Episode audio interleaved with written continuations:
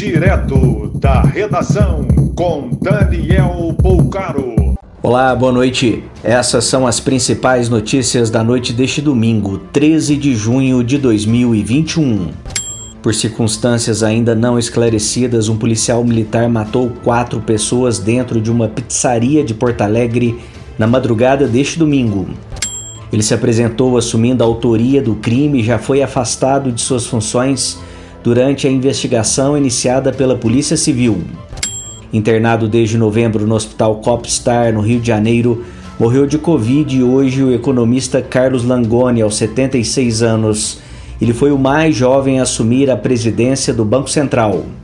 Expectativa de vacinação em Fortaleza, no Ceará, de pessoas abaixo dos 50 anos ainda esta semana. O governo de São Paulo afirmou hoje que pretende vacinar todos os moradores adultos do estado até meados de setembro. O G7, grupo dos países mais ricos do mundo, acertou acordo para doação de um bilhão de doses de vacinas para nações pobres.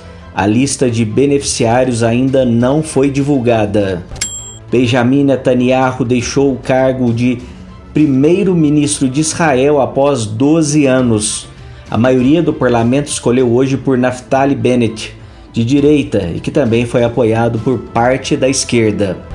O enterro do corpo do miliciano Wellington da Silva Brago, Eco, na zona oeste do Rio de Janeiro, teve queima de fogos de 5 minutos.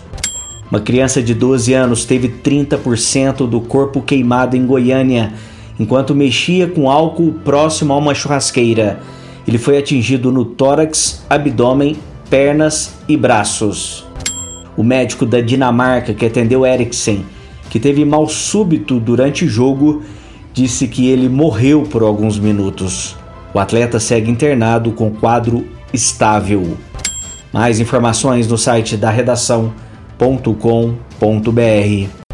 Você ouviu direto da redação com Daniel